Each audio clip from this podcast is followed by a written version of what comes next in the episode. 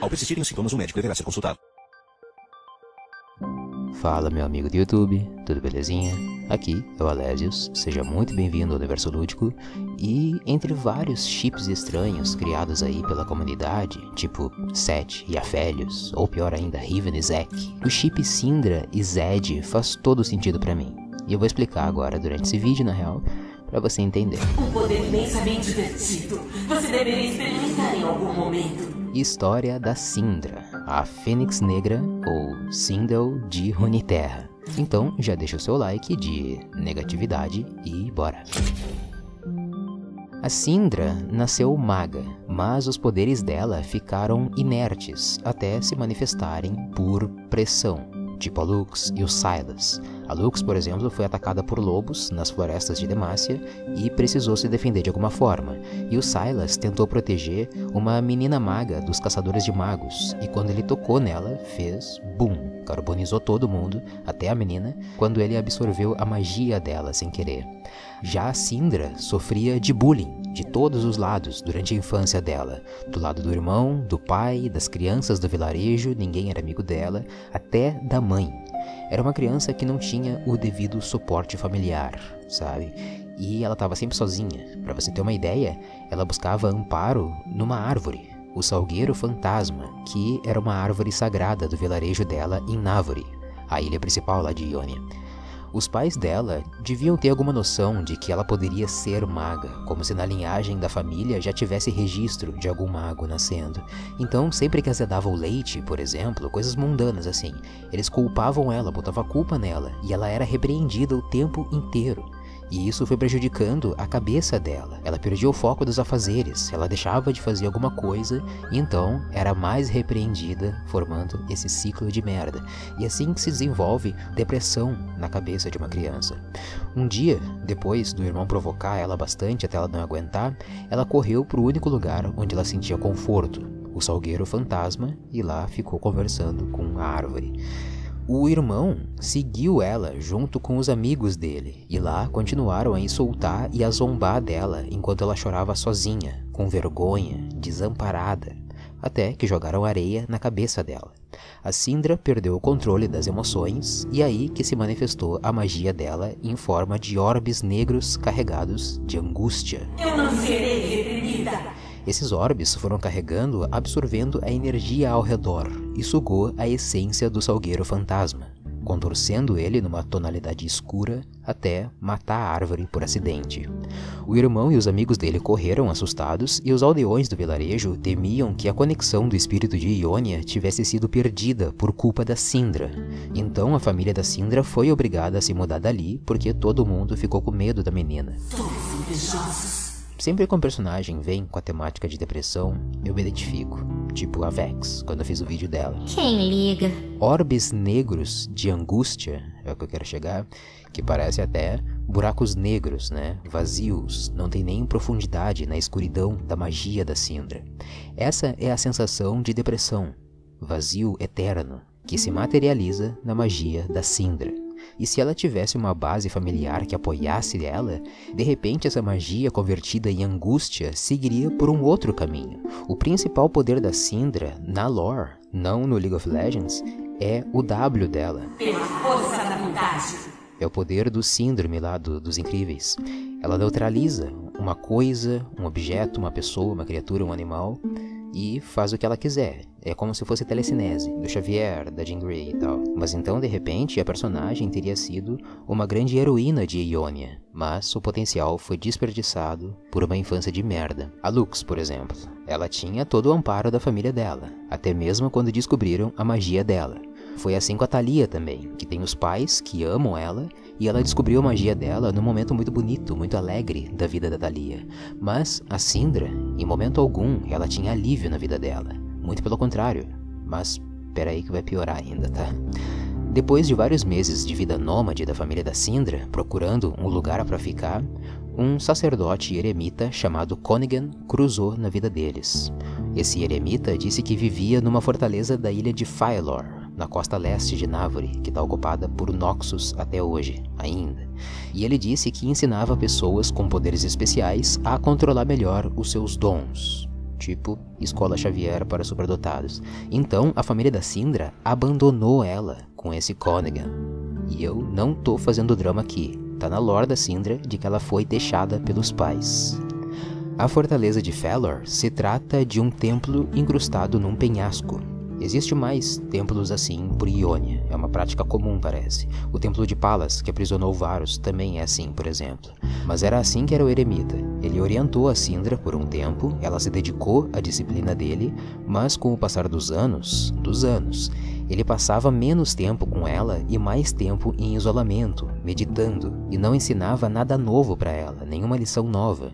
E ainda, em vez dela sentir que a magia dela estava sendo melhor controlada, na verdade ela sentia que só estava enfraquecida. E ela ficava frustrada por isso. Mas eu posso ser muito mais. Então, ela foi tirar satisfação com o Conegan.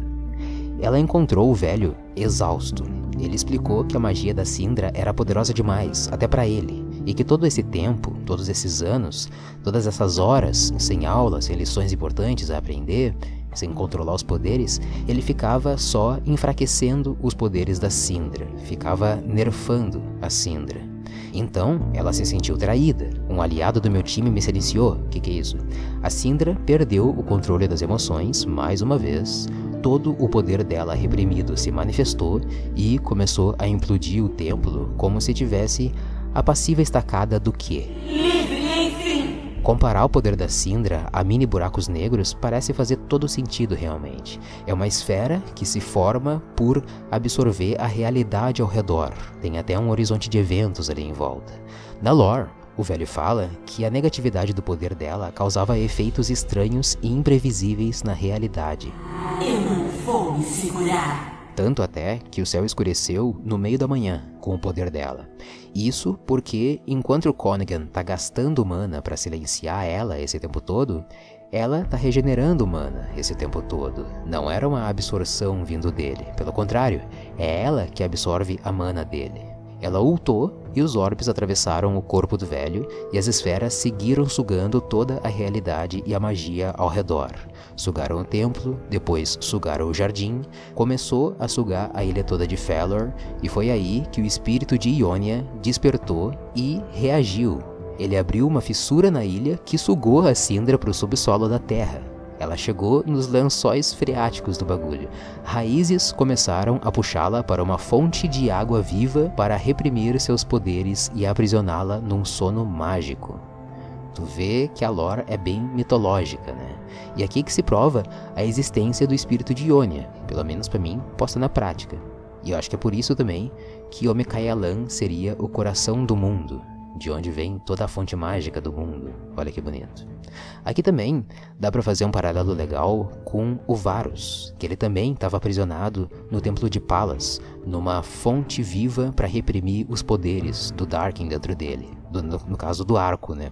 E essas águas vivas são diferentes das águas da vida, das Ilhas das Bênçãos e do Oásis da Alvorada de Shurima também. Eu tô no modo psicopata aqui hoje, como o Snuckle do Rune Terrax que fala isso. entrei no modo psicopata para fazer essa lore da Sindra. E é que eu me identifico com a personagem também. Ela é uma campeã muito gostosa de jogar. Então o espírito de Ionia engoliu a Sindra e deixou ela num sono profundo na fonte de água viva mágica. Se trata de Deleahira, ou a Lagoa dos Sonhos. Ela ficou dormindo nessa Lagoa dos Sonhos por séculos. Ou seja, a Sindra hoje, dos tempos atuais de Runeterra, seria bem velha, pelo menos por idade, né? Tipo a Camille, LeBlanc, Sindra, que conserva a idade. E o cabelo branco dela seria, na verdade, só uma referência dessa longevidade enquanto ela dorme no ventre de Ionia, vai, o Lagoa dos Sonhos. Ou pode ser também que é por causa da antiga lore dela que ela era bem velha mesmo. Passaram-se vários anos realmente na lore antiga, mas enfim. Mas enquanto ela dorme, vamos deixar ela dormindo ali. Vamos pensar aqui numa outra parada rapidão. O chip de Zed com a Sindra. A Sindra, ela foi abandonada pela família dela e ela encontrou um mestre falho, digamos assim. Claro que todos os mestres eles são falhos, né? Pelo menos eles tiveram que falhar na juventude para se tornarem mestres e terem a experiência para passar adiante. Mas no caso, esses dois, os mestres deles, do Zed e da Sindra, falharam no final da vida, na velhice. o Zed também não tinha uma família do lado dele. Ele era órfão. E também ele foi adotado por um mestre falho, que se voltou contra ele e contra o espírito de Ionia, porque ele não acreditava mais no espírito de Ionia e no equilíbrio e tal. E tanto o Zed quanto a Sindra foram jogados nas sombras, para serem os inimigos da história. Então, dois personagens da mesma região, com passados parecidos, dois párias, carregados de sombras no coração e que ainda sugam a energia da realidade ao redor, só falta os dois quererem chutar a bunda de Noxiano juntos, tá ligado? Na segunda invasão, de repente. E o equilíbrio de Ionia é meio esquisito, né?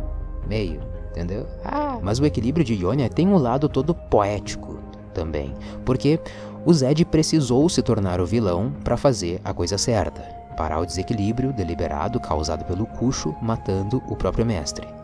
Ele como era um órfão, acabou adotando outro órfão para fazer a coisa certa. Em vez de matar, ensinou o órfão a matar. A Karma precisou da primeira invasão noxiana para entender o que é equilíbrio de verdade e fazer a coisa certa. Matar Noxiano. Quer dizer, qual que vai ser a função da Sindra quando ela for acordada? O que, que você acha? Você vai se surpreender, na verdade, pensando justamente nisso que um grupo de Vastaias vão tentar matar a Sindra durante a primeira invasão de Noxus. Isso é o que acontece no conto A Lagoa dos Sonhos. Acontece que Noxus, quando invadiu, desceu na costa leste de Ionia, em Felor, e ocuparam a ilha. Esses Vastaia eram vigias da Sindra e sabiam as histórias da Sindra, do caos encarnado que ela era. Tem até um trecho muito foda do conto que eu quero narrar aqui para você. Sirik, uma vastaia, certa vez expressou em voz alta sua confusão sobre a razão de deixarem Sindra viva. Por que não apenas acabar com a vida dela e assim com a ameaça dela acordar de seu sono? O velho mestre sorriu e perguntou a Sirik: Se o espírito de Ionia a queria morta, por que a sustentava? Seu velho mestre se referia a equilíbrio, mas ele estava morto agora. Sua vida foi arrancada por lâminas noxianas, junto com quase todos aqueles que tinham servido aqui como carcereiros dessa mulher adormecida. Eles estavam mortos, mas o que tinham vigiado ainda vivia. Onde está o equilíbrio nisso? Enquanto ela vivesse, Sindra era uma ameaça, mas essa ameaça só estava contida enquanto Sirik e os outros Vastaya mantinham vigia em Deleahira, no entanto, agora o templo estava sob controle noxiano. Os tolos provavelmente a libertariam, acidentalmente ou com alguma tentativa imprudente de utilizar o poder caótico dela. Não, esse perigo é grande demais para arriscar. Sindra tem que morrer hoje à noite. Depois disso, acontece uma treta entre Vastaias. O irmão da Sirik e outros dois Vastaia queriam usar a Sindra como arma contra Noxus, mas a Sirik queria matar a Sindra, porque ela era uma ameaça muito maior do que Noxus. É impressionante, cara, como que é escrito esse conto, é muito bom. Da metade pro final é um conto excelente. E tem vários trechos aqui que eu quero narrar para você, porque é muito foda. Ela estava tendo algum tipo horrível de sonho acordado, ela tinha acabado de correr até aqui, com vergonha e raiva, indo até o salgueiro fantasma para acalmar a raiva que fervia dentro dela. Não, isso ela já tinha feito. Isso ela já tinha feito muitas e muitas vezes, centenas de vezes, milhares de vezes, revivendo esse momento de novo e de novo. E se esse fosse o sonho e a outra visão que eu tive de uma vastaia com lâmina na mão fosse o mundo real? A Sindra perdeu o controle das emoções mais uma vez, toda a escuridão da fúria e rancor cresceram dentro dela e ela despertou do sonho eterno.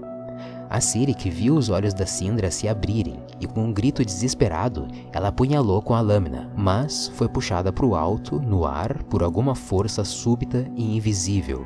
Ela lutou contra essa força, se agitando descontroladamente, mas era o mesmo que lutar contra a maré alta. A Sindra escapou das raízes tortuosas que prenderam seus membros por tantos anos e emergiu ofegando. A água escorria de seu corpo enquanto se levantava, ui, levitando vários metros acima da superfície da lagoa que brilhava e pulsava abaixo dela. O poder sombrio irradiava de uma mão enquanto ela mantinha Sirik erguida, flutuando, impotente, e seus olhos queimavam como fogo frio. Eu sou o controle. Um elmo ou talvez uma coroa, se materializou na cabeça dela como escuridão ganhando vida para formar um par de chifres altos e retorcidos. Uma gota de pura sombra se formou no centro da coroa, tornando-se tão dura quanto uma gema, queimando com o mesmo poder que pulsava e emanava das mãos dela.